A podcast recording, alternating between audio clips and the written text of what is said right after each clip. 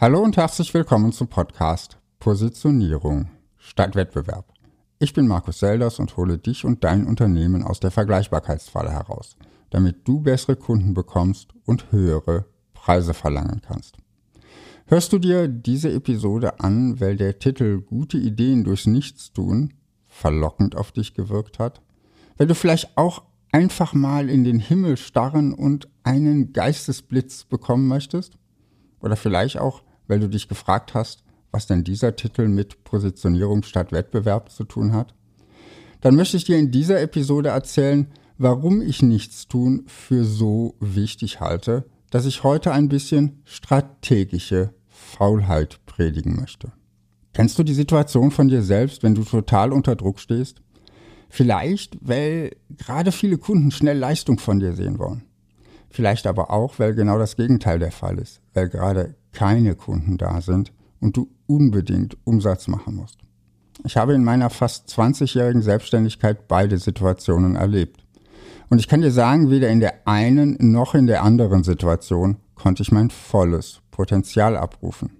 Ivan Blatter hat im Gespräch in der letzten Episode eine schöne Geschichte von seinem Chef erzählt, der immer versucht hat, sich erst einen Überblick zu verschaffen, bevor er eine Entscheidung getroffen hat.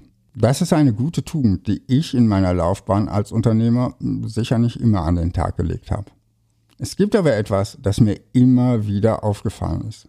Die wirklich guten Ideen sind mir nie auf Kommando gekommen. Gut Ding will Weile haben, sagt der Volksmund. Das heißt aber nicht unbedingt, dass es auch viel Arbeit braucht. Zähne zusammenbeißen und durch mag helfen, wenn die Buchhaltung fertig werden muss wenn es darum geht, eine Strategie für die nächsten fünf bis zehn Jahre zu entwickeln, schadet es mehr, als es hilft. Gute Ideen zeigen sich nicht auf Kommando. Sie sind scheu wie ein Reh im Wald. Das lässt sich ja auch nicht von dir rufen. Also weniger arbeiten, um mehr und vor allem bessere Ideen zu haben? Jein. Denn wenn man diesen Gedanken weiterdenkt, dann müssten ja die die besten Ideen haben, die gar nicht arbeiten. Das funktioniert aber so leider auch nicht. Schade, ich weiß. Nach meiner Erfahrung kommt es gerade bei den strategischen Themen auf einen Wechsel von Arbeit und Nichtstun an. Oder im Beispiel vom Reh. Wenn du zu Hause sitzt und hoffst, dass es sich an deinem Fenster zeigt, kannst du lange warten. Du musst schon die Arbeit auf dich nehmen, um in den Wald zu gehen. Dort macht es aber keinen Sinn, wie ein Irrer herumzurennen, um ein Reh aufzustöbern. Doch brauchst du vor allem Geduld. Hektik und Aktionismus werden das scheue Reh sogar eher verscheuchen. Nichts tun ist dann das Mittel der Wahl. Es kommt also auf die Vorbereitung an, auf die Vorarbeit. In meinen Positionierungscoachings stelle ich immer wieder fest, dass viele gute Ideen nicht in den Workshops kommen, sondern zwischen den Workshops. Darum lege ich so großen Wert darauf, dass zwischen zwei Workshops immer mindestens eine Woche Zeit vergeht damit sowohl meine Kunden als auch ich Abstand zum Thema bekommen und nicht zu verbissen daran arbeiten. Ob die bahnbrechende Idee dann unter der Dusche oder beim Autofahren kommt, ist am Ende egal. Es ist der Wechsel zwischen Anspannung und Entspannung, der die Ideen hervorbringt.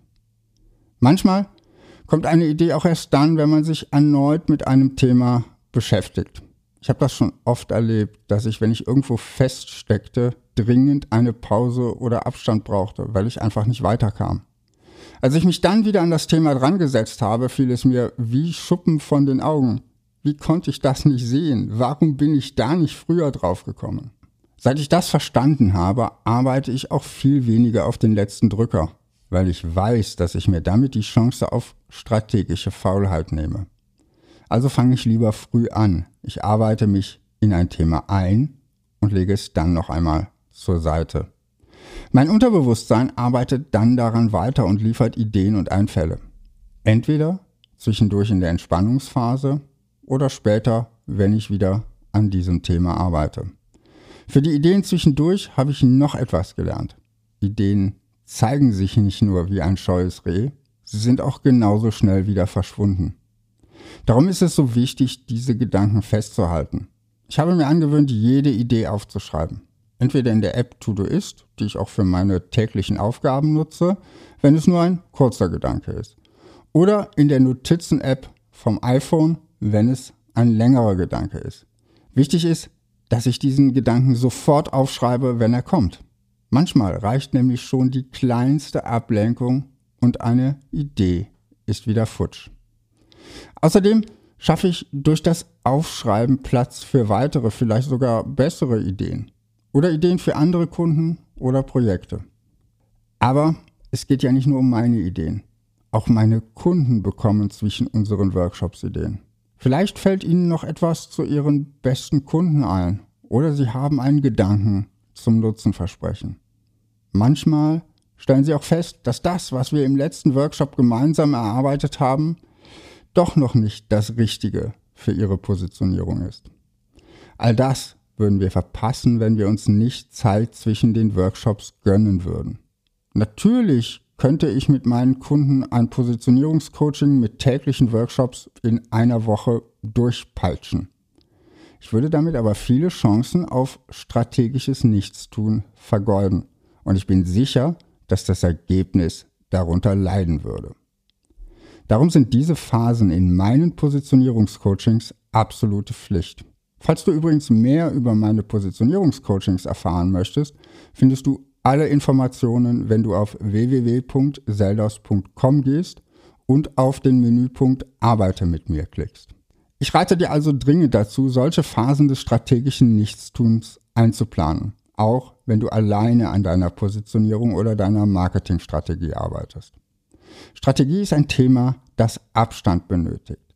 Ein Prozess, in dem du dein Business aus der Vogelperspektive betrachten musst. Mein Tipp für dich, nimm dir die Zeit für diesen Abstand. Gönn dir Pausen dabei. Geh in den Wald, lass das Thema auf einer langen Autofahrt im Hinterkopf simmern oder unternimm etwas mit Familie oder Freunden, um komplett abzuschalten. Egal was, geh weg vom Schreibtisch. Wechsel die Umgebung. Hol dir irgendwo Inspiration. Als Unternehmer oder Solopreneur hast du die Freiheit dazu. Nutze sie auch. Das war's von mir für heute. Positioniere dich fokussiert und einzigartig und finde die richtigen Kunden für dein Unternehmen.